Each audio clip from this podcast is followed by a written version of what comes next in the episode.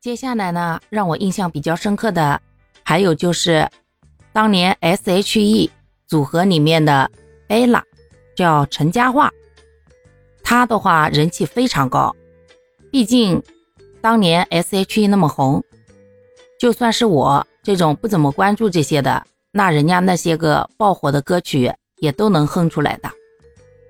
所以她的年龄不是最大的，资历不是最老的。但是依然在初舞台的时候稳稳占据了 C 位，因为人家有过辉煌的历史呀。这个大家也没有什么觉得好不服气的。就像我们日常生活中，如果你能做出一些亮眼的成绩，那么就能够获得一些更高的待遇。而且的话，这位小姐姐的业务能力并没有下降多少呀，至少目前来说。排名也依然靠前，性格呢也是目前大家喜欢的那种豪爽的性格。目前来看的话，是冠军的热门人选之一。